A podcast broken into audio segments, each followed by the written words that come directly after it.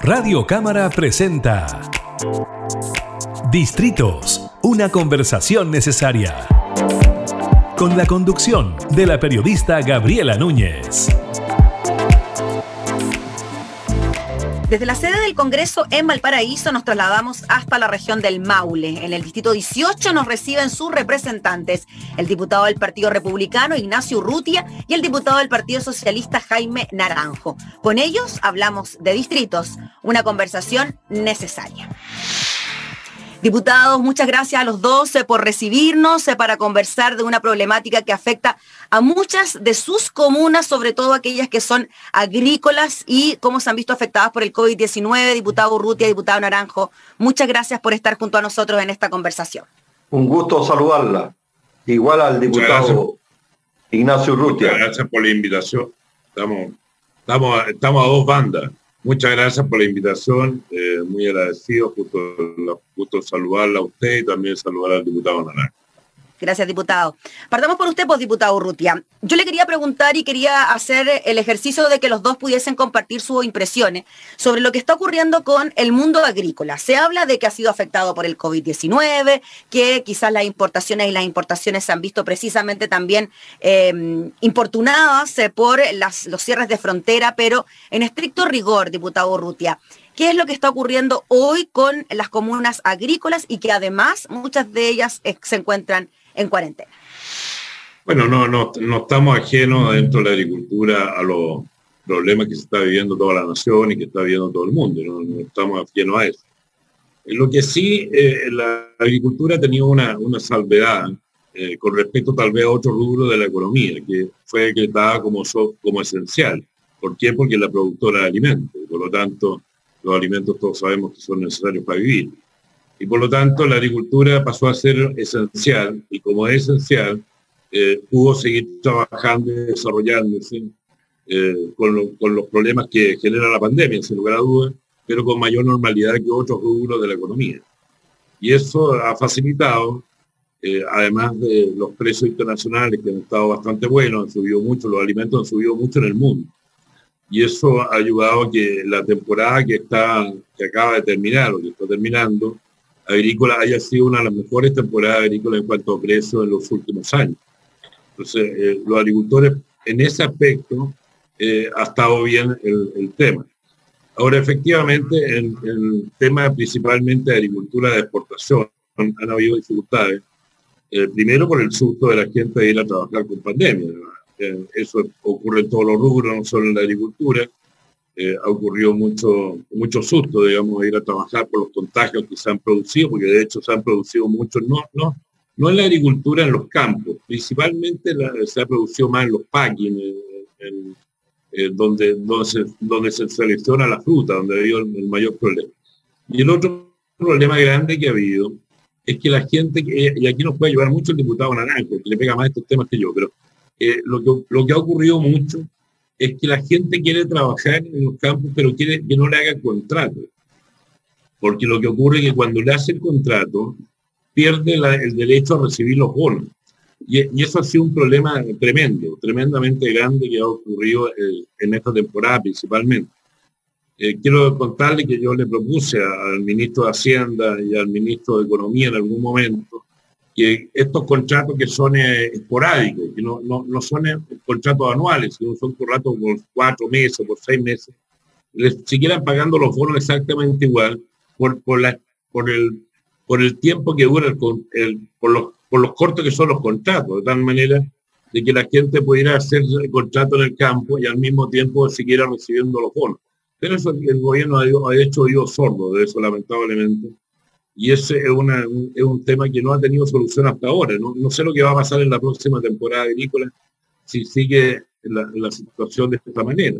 Mm. Pero lo, ideal sería que la gente pudiera recibir los bonos y que se le pudieran hacer contratos también en los campos. La gente en los campos no puede trabajar sin contrato. Hoy día la mayoría de la agricultura es con renta efectiva y con renta efectiva necesitan hacer contratos. Y los que tienen renta presunta también necesitan hacer contratos porque si no se les deja caer la impresión del trabajo. Y hasta ahí no va a llegar. Eh, diputado Naranjo, ¿usted coincide con esa visión del diputado Urrutia que lamentablemente contratar a los trabajadores los perjudica a la hora de poder recibir algún tipo de ayuda estatal cuando son contratos por temporada, ¿no? A ver, quisiera tomar el tema eh, de manera global primero.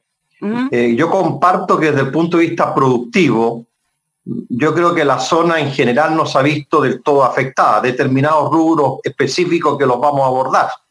Pero en general las exportaciones se han seguido haciendo y, donde creo que ha quedado de manifiesto la desigualdad que existe en el país eh, de la gente que vive en el sector rural en relación a la gente que vive en el sector urbano, tiene que ver con las comunicaciones, es decir, el acceso a Internet. Es decir, hoy día todos los beneficios que están disponibles prácticamente hay que hacerlos por plataformas digitales. Y resulta que nuestra gente en el sector rural tiene pésimas señales de comunicación. Y lo mismo han sufrido los alumnos en sus respectivas escuelas y en sus estudios. Agregarle además adicionalmente a esta desigualdad tecnológica de comunicación, que nuestra gente en el sector rural eh, eh, es más eh, desconectada de los avances tecnológicos existe cierto analfabetismo digital. Entonces, creo que ahí ha, quedado el descubierto una de las tantas desigualdades de lo que significa vivir en el campo, de lo que significa vivir en la ciudad. Y creo que lamentablemente algo que hemos venido anunciando hace tantos años, no de este gobierno, sí, no hace muchos años, lamentablemente las compañías telefónicas y el Ministerio de Telecomunicaciones no, no logrado corregir esa, esa desigualdad tecnológica en, el ámbito comunicacional. Ahora, en el ámbito de los temporeros, felizmente en el último que aprobamos, eh, eh, hemos corregido esta distorsión que hablaba el diputado Urrutia, Ignacio, en el sentido que muchas veces la gente del sector rural quedaba fuera por tener contratos laborales y, estaba en la ficha protección del registro social de hogar considerada en un nivel de una realidad más alto. Felizmente ahora, con el último aporte del IFE que se paga a partir de junio, julio, agosto y septiembre, eh, la gente puede tener contratos formales o informales y todos los que tengan ficha de registro social de hogar van a poder recibir el aporte del IFE. Así que de tanto golpear al final no escuchamos. Yo comparto esa inquietud de Ignacio en el sentido que se le dijo reiteradamente al gobierno de que mucha gente quedaba fuera por, por esta situación de esta nacionalidad de la mano de obra, pero felizmente al final de tanto cacarear se nos escuchó y ahora eso se ha corregido. Así que una buena noticia para la gente que vive en el sector rural. El problema es que la parte comunicacional de Internet. Lamentablemente en eso todavía estamos al debe. Caramba, que hace falta mejorar la conectividad con el sector rural. Y eso, diputado Urrutia, eh, de alguna manera también influye en lo que usted nos decía, que los trabajadores del sector agrícola, eh, que si bien hasta ahora no podían cobrar bonos porque quizás tenían contratos por temporada, además se les dificultaba postular a ciertos beneficios por lo que decía el diputado Naranjo, ¿no? De que la conectividad sigue siendo, eh, sigue estando al debe para estas comunas. No, sin lugar a dudas, es un problema, no, no, es un problema gigantesco, ah, porque efectivamente, eh, como dice el diputado Naranjo, mire, no solo es el tema de la conectividad ya es un problema, pero además de eso, eh, el saber manejarse el encuentro. Mire, yo, por ejemplo, yo que ya tengo 63 años, me cuesta un mundo. Y muchas veces tengo para poderme conectar, tengo que pedirle a alguno de mis hijos que me ayude. ¿ah? Si, si, si me llega por WhatsApp no tengo mayor problema, me llega por correo y hasta ahí no me llego. Entonces, este, este no es un tema de, de, saber más o saber menos, sino que mm. toda la tecnología ha llegado en los últimos años. Entonces, los cabros jóvenes, claro, saben perfectamente bien usarla, pero uno que es mayor le cuesta mucho. Imagínense, la gente del campo, a la gente del campo le cuesta más todavía y además tienen problemas con la colección. Yo le quería contar que a propósito de eso, yo estuve, yo el año pasado, eh, hice cuarentena efectivamente, como cuatro o cinco meses, estuve encerrado en el campo y me conectaba en forma telemática con la Cámara de Diputados. Y usted no sabe la dificultad, se me caía el internet a cada rato. O sea, si llegaba haber viento, llegaba haber lluvia y no funcionaba. Así de sencillo. Entonces eh, era súper complicado poder trabajar y participar en, en las sesiones de la Cámara con un internet permanentemente. Bueno, eso pasa todo el tiempo y efectivamente el senador Naranjo tiene razón en eso. Además, senador diputado, que Ignacio también, que con la diputada Sofía Cid impulsamos el año 2018 sin saber lo que venía, porque descubrimos la, enorme cantidad de alfabetismo digital que existe en el país, que se hiciera a nivel nacional una campaña de alfabetización digital. Si nos hubieran hecho caso el 2018, porque esto lo impulsamos el 2018 con la diputada Sofía Sil, hablamos con, tuvimos reuniones con las compañías telefónicas, con los ministros respectivos, y, y claro, quedaron de empezar de a poco, pero podríamos haber evitado muchos problemas y dolores de cabeza que han tenido las familias también cuando tienen acceso a Internet de poder acogerse a los beneficios, que, creo que ahí ha habido un problema serio. Ahora, desde el punto de vista sanitario, propiamente tal, pensando en los habitantes rurales, lamentablemente las postas rurales y, la infraestructura de salud que existe eh, ha tenido dificultades para poder acompañar eh, sanitariamente a la gente, particularmente cuando se infectan o se contagian con el COVID-19. Las familias quedan muy vulnerables porque no hay acceso de ninguna naturaleza sanitaria y creo que por, ahí también quedan descubierto las condiciones difíciles que vive la gente en el campo, no solamente desde el punto de vista tecnológico, sino que también cuando ocurren estas pandemias. Y eso, eh, el, otro, problema que ha ocurrido también, que, no es menor, es que eh, al estar las escuelas cerradas, eso, eso es un problema gigantesco. Yo no digo que las escuelas tengan que abrirse, no, estoy hablando de eso. Pero el estar que las la escuelas estén cerradas, producto de la misma pandemia, muchas mujeres que salieron a trabajar del campo, eh, dejaban a sus hijos, digamos, en la escuela, porque eso ocurre mucho en los sectores rurales, no, digo, no sé si ocurre tanto en los pueblos, pero en los sectores rurales mucho dejan y aprovechan de salir a trabajar. Bueno, todas esas mujeres no pudieron hacerlo, digamos, precisamente, o mujeres o hombres, me refiero, no, no quiero que se sienta como una discriminación, sino que eh, mujeres o hombres no pudieron salir a trabajar por tener que quedarse cuidando a los niños en la casa. También ha sido un problema no menor y, tremendamente grande. Yo le quiero contar, Gaby, para que usted sepa que en los sectores rurales, y, lo sabe muy bien el diputado hay hay pega en una cierta cantidad del año, digamos, en, las comunas rurales como la nuestra. Hay pega en la temporada agrícola. Cuando se acaba la temporada agrícola, el invierno es muy crudo y es muy difícil porque la gente no tiene trabajo. Entonces, normalmente en la temporada agrícola salen a trabajar ambos, hombres y mujeres, y todos los que están en edad de trabajar, digamos, dentro de la casa, para poder tener, así guardar recursos y para poder tener recursos para el invierno y este año no pudo ser así. Entonces, eh, gracias precisamente al IFE que viene ahora, eso va a ayudar eh, en cierto modo, digamos, a paliar un poco esa situación, pero igual no es suficiente, digamos, para lo que, lo que requiere realmente una familia, creo yo. Claro, y estamos hablando con diputado. Sí, diputado eh, Naranjo, en relación a lo que decía el diputado Urrutia, Sí, eh, solo para acotar algo en relación a lo que están comentando los dos, que hace mucho sentido, ¿no? Que finalmente, claro, si bien el sector agrícola ha tenido un buen año, por lo que nos decía el diputado Urrutia en cuanto a los precios y que las importaciones y exportaciones no se han detenido, sí entonces quizás pudimos ver algún tipo de merma en los trabajadores que no podían acudir tan fácilmente a sus lugares de trabajo por lo que nos exponían de que las mamás o papás no tenían con quién dejar a los niños, o bien, como decía el diputado Naranjo, que eh, tenían que estar eh, internados en los recintos de urgencia y que estos no eran tan buenos, quizás como en ciudades más, más urbanas, ¿no? Y ahí ya se marca una diferencia. Efectivamente. Eh, yo creo que para la gente del sector rural, a diferencia de la gente que vive en la ciudad, creo que ha sido más duro el aislamiento eh, que han tenido que vivir durante este casi año y medio. Eh, particularmente, por un, lado, por la inseguridad sanitaria en que viven y por otro lado, por la dificultad de acceder a, ingresos. Por eso que creo que el aporte del IFE en algunos casos de ello ha sido como que cayera plata del cielo, porque había sido gente que nunca, y esta vez le va a ocurrir, que en los meses de otoño e invierno hubieran recibido dinero. Y sin embargo, gracias al aporte del IFE, esta vez van a poder acceder a, recursos monetarios que antes, como decía Ignacio, los ahorraban cuando trabajaban en la temporada eh, de primavera-verano.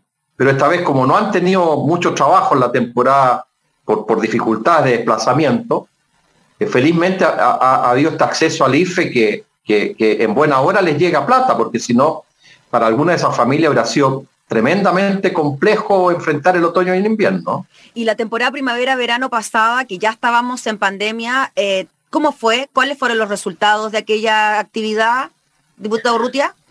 Yo, yo separaría, mire, lo que pasa es que la actividad agrícola hay que separarla en, en, en dos cosas.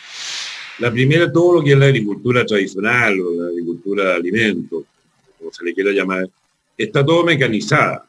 Por lo tanto, los agricultores en ese caso eh, trabajan tanto la siembra como la cosecha, eh, es toda con, maquinaria. Eh, casi no se requiere mano de obra, casi no requiere gente para... No así la, fruticultura.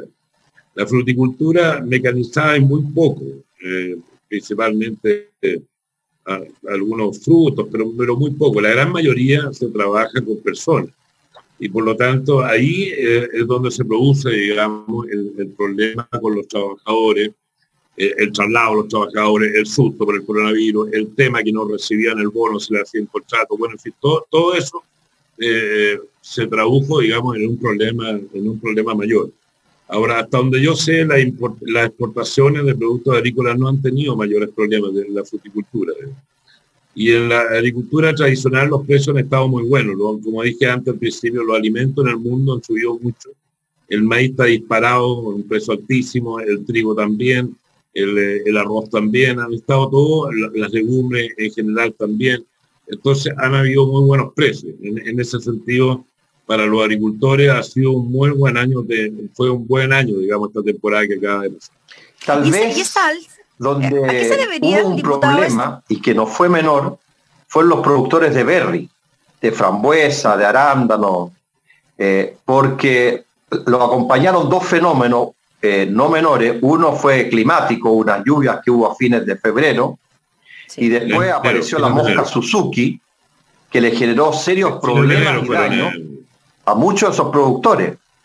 y, lo grave de esto es que lamentablemente el Servicio Agrícola y Ganadero ni el Ministerio de Agricultura en general están tomando medidas para enfrentar la, eh, mosca Suzuki, ya que eh, todavía eh, está muy al alcance y podemos tener esta temporada si no se toman los resguardos necesarios y las condiciones climáticas pueden alentar a eso, que tengamos, un serio problema de mosca Suzuki en, en la zona esta temporada. Y a mí eso me tiene preocupado y he estado haciendo consulta al Ministerio de Agricultura eh, qué medidas se están tomando, porque esto al final se expande a toda la, a la, no solamente a los berries, sino que también después a la fruticultura en general. Como tiene la estructura más gruesa ahí es más difícil, pero, pero es una complejidad que está ahí latente y puede en algún momento eh, generar más de algún trastorno esta temporada que viene. Eh, diputado Rutia, eso, le quería preguntarle. Eso, ocurrió, le quiero contar que eh, fueron los últimos dos días de enero, cuando cayeron las lluvias torrenciales, fueron realmente tremendamente llovió aquí en Santiago. Yo creo que en Santiago no había llovido nunca sí. en enero. ¿Ah? Sí. Para que tengan una idea. Pero, diputado, diputado Rutia, efectivamente, esas lluvias generaron inconvenientes en algunos frutos en arándano en la zona, algo pero poco porque la mayoría se habían cosechado ya. En la uva de mesa fue un desastre, pero la uva de mesa es más para el norte, no, no, no, no nos afecta mayormente en la región del Mau. Y, la mosca, efectivamente, la Suzuki es un problema gigantesco, es una de las plagas más que nos han llegado desde Argentina. Esta entró por el Cardenal Zamoré, por allá por Osorno, por el sur. Eh, afectó principalmente la, la, la, zona de los lagos. Y uno creía que estaba más o menos habituada, digamos, en esa zona y que no se iba a correr para el norte, pero se corrió y se corrió con una rapidez gigantesca. Y vino a pescar en la, última temporada, la, temporada final de la frambuesa, con mucho efecto, con un efecto muy fuerte, pero es una mosca que viene para quedarse, no, no, es fácil sacarla, no es fácil erradicarla. Ah, eh, se radica principalmente con trampa, es, un tema bastante complejo de hacer y, probablemente tenga sus huevos ya puestos, digamos, en, la zona, dice que principalmente lo que dice el, Servicio Agrícola y Ganadero, yo no tengo mayor información de eso, pero que dice que los huevos los ponen en la zarzamora. La zarzamora es, es, absolutamente natural en nuestra zona, entonces eh, es muy difícil de combatir. Y por lo tanto es probable que cuando empiece la temporada de frambuesa este año, eh, partamos ya desde un inicio, digamos, con este problema. ¿Por cuánto tiempo más creen ustedes que podrá mantenerse este buen precio del sector agrícola a nivel internacional y que esto de alguna forma le da un respiro a la producción local a pesar de las complejidades del COVID? Porque ya hace un tiempo que hemos, hemos tenido estos buenos precios. ¿Por cuánto creen usted que se podrá extender esta buena racha? Eso es relativo poder eh, eh, señalarlo. Lo que sí, lo que sí es evidente Una bola de cristal ahí. de que la pandemia ha cambiado los hábitos de consumo de la gente. Es decir, hoy día la gente está comiendo mucho más hortalizas, fruta y productos orgánicos y claramente hay una demanda mayor por ese tipo de productos, lo que por un lado es alentador. Y yo creo que de alguna medida eh, eh, la demanda a nivel internacional subió mucho también, además de, una situación excepcional de precios que se generó, estuvo muy alentada por los cambios de hábitos de consumo en los países europeos, que también se está reflejando un poco en nuestro país. Es decir, hay una tendencia fuerte a aumentar los consumos de fruta y de hortalizas, particularmente por, los efectos inmunológicos que tienen en la persona.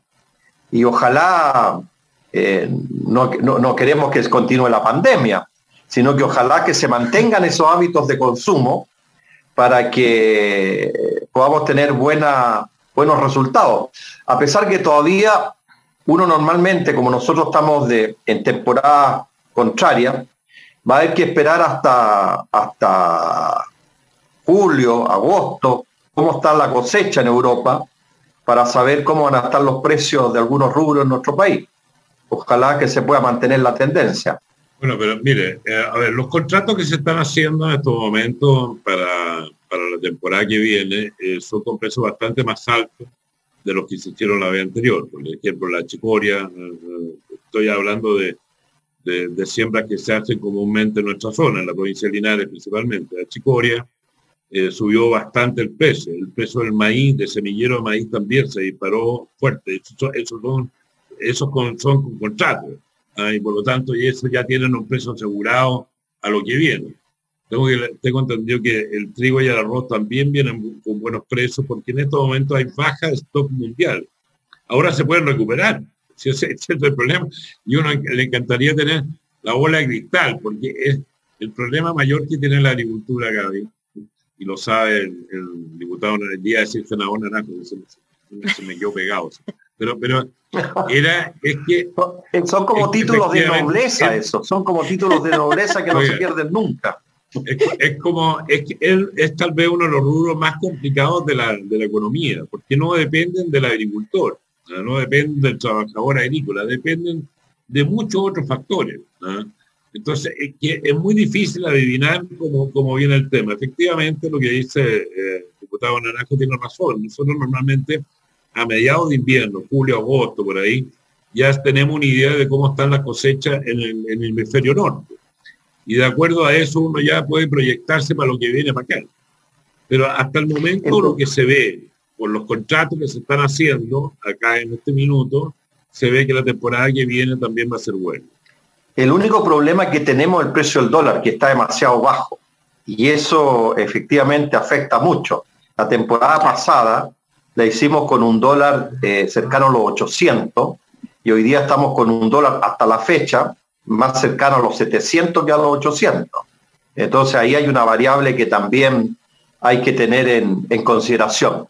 Lo otro, Gabriela, que se me había quedado, y creo que no es menor, eh, es que también los subsidios habitacionales, que son muy importantes para la gente que vive en el campo, la gran mayoría están frenados porque había una alza desmedida en los insumos de la construcción. Y eso tiene a las empresas contratistas, que son MIPIMES principalmente, los tiene paralizados y tiene frenado la ejecución de estos subsidios. Y no solamente en el sector rural, sino también en el sector urbano. Hemos estado conversando con las autoridades del Ministerio de la Vivienda para ver cómo se puede modificar esa situación de tal manera que se puedan ejecutar esos subsidios rurales, porque son fundamentales para mucha gente que vive en el campo, que está haciendo ampliaciones, mejoramientos o la propia vivienda en sí. Así que también ahí se suma un nuevo problema que, tienen más que ver con la vida que con caracteres productivos del... Porque es bueno que la gente tenga claro que de la gente que vive en el campo, aproximadamente el 90% son habitantes rurales y el 10% son productores, medianos, grandes, pequeñitos. Entonces, eh, una cosa es quiénes son los productores, que es importante preocuparse de ellos, y otra cosa que hacemos con los que son habitantes rurales que tienen serias dificultades, ya lo ha, planteado el diputado Rute también, en términos laborales, en términos de comunicación, en términos sanitarios, eh, en fin, pero lo, que pasa, y yo lo he venido sosteniendo hace mucho tiempo, los distintos gobiernos, independiente del sello que tengan, y ojalá que los que vengan lo modifiquen, implementan políticas hacia el sector rural solo pensando o creyendo que todos son productores agrícolas. Y se olvidan que el 90% son habitantes rurales, que a lo mejor en la huertecita o en el sitio que tienen producen alguna cosa, pero no son productores propiamente tal en los términos que todos conocemos. Entonces siempre los distintos gobiernos han estado preocupados de los productores agrícolas, pero no hay una política pública orientada a los habitantes rurales, que a través, por decir un ejemplo, a través de Corfo, del Ministerio de Economía, para apoyar emprendimientos familiares, eh, caseros, pero, pero ahí hay un desfase que, que ha costado mucho es decir, y el diputado Ruta es testigo al igual que yo, cuesta un mundo convencer a los ministros de Hacienda que hay que preocuparse de la agricultura. Cuesta un mundo. Y esto ha sido siempre. Yo no sé por qué los ministros de Hacienda no le tienen buena a la agricultura. Sea el, del signo que sea, pero no son partidarios de la agricultura los ministros de Hacienda. Entonces cuesta un mundo conseguir beneficios para la agricultura. Y, y, más encima, si usted le agrega que hay gente que no es productora, sino que son habitantes, gente que vive en el campo, y una parte del tiempo lo ocupa para trabajar, y como temporero, como trabajador ocasional, y la otra para poder llevar algún emprendimiento, alguna cosita en el sitio, en el patio de la casa. Si ahí el diputado Durute quería agregar algo, ya se nos estaría acabando. Se ha, avanzado bastante, ¿eh? se ha avanzado bastante, yo no digo que este gobierno, porque es una cuestión que viene hace muchos años, pero eso se ha avanzado bastante a través de los prodesales. No se te olvide que el prodesal está metido el más pequeñito, y ahí hay mucha, en el campo existen existe la huerta, ¿ah? la huerta de la casa. Mucha gente tiene huerta de la casa y la mayoría de esa gente que tiene huerta de la casa hoy bien sale.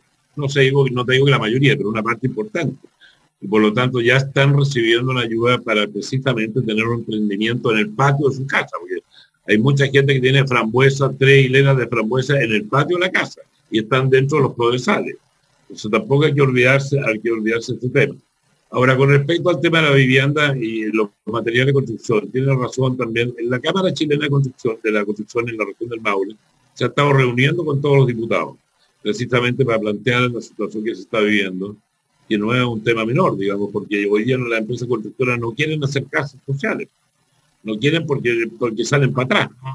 Entonces, el, el tema está sumamente complejo yo he hablado también estos días con el ministro Ward, como yo sé que lo ha hecho el diputado Naranjo y otros más, para que busquen algún sistema, algún sistema de, eh, yo les haya propuesto un sistema de, flexibilización, de polinomio, le llaman algunos, que era que uno fija, digamos, los, precios de los materiales cuando va a hacer la licitación ¿ah? y lo deja flexible para arriba o para abajo, dependiendo de si suben o bajan los precios, aumenta o disminuye esa licitación es una forma de tal vez de poder eh, paliar cuando se produzcan estos, mm. cambios bruscos. no, se produce, no se produce normalmente, digamos. Esto ha ocurrido principalmente ahora por la pandemia, porque hay menos oferta y hay mucho más demanda. Con los retiros de los 10%, con los bonos, bueno, hay mucha gente que, que, tiene necesidades urgentes y hay otra gente que no tiene tanta necesidad urgente, está aprovechando de reparar la casa o arreglar algo, en fin. Y eso va pidiendo y va demandando mayor cantidad de eh, materiales de construcción en este caso. Y eso se va a estabilizar, sí, se va a estabilizar, pero puede pasar un par de años para que se estabilice. Muy bien, pues, diputados. sí, diputado Naranjo, se nos acaba el tiempo, así que muy cortito, por favor. Se nos acaba el tiempo para los dos, lamentablemente. tenemos que ir despidiendo. ¿Nos tenemos que despedir ya? Sí, si quiere agregar algo, cortito. Le doy permiso. No, no, no. Solo señalar que en, el sector rural las grandes empresas constructoras no construyen, solamente la, mm. en el sector urbano. Por consiguiente, quienes construyen en el sector rural son pymes que construyen 10 casitas, pero gente de, que ha tenido serias dificultades para, para ejecutar las obras y yo sé que el ministerio está viendo fórmulas de solución para eso, pero, pero es un tema que, que está preocupando en el sector rural que no se puedan hacer las construcciones de casa o, subsidios de mejoramiento o ampliación también. Muy bien, pues estaremos entonces hablando de ese tema en una próxima oportunidad. Nos quedaron hartos temas pendientes para que vean que el mundo agrícola, por Dios, queda tema y aquí lo pudimos ver con todas estas dificultades que han surgido a raíz del COVID-19. Diputado Urrutia, diputado Naranjo, un gusto hablar con los dos de estos temas. Eh, ojalá tengamos la posibilidad de reunirnos de nuevo. Así que muchas gracias por acompañarnos, que estén muy bien. Y gracias a ustedes también por recibirnos en una nueva edición de Distritos, una conversación necesaria. Nos reencontramos próximamente. Que estén muy bien. Hasta entonces. Fue Distritos, una conversación necesaria con Gabriela Núñez. Por Radio Cámara de Diputadas y Diputados de Chile.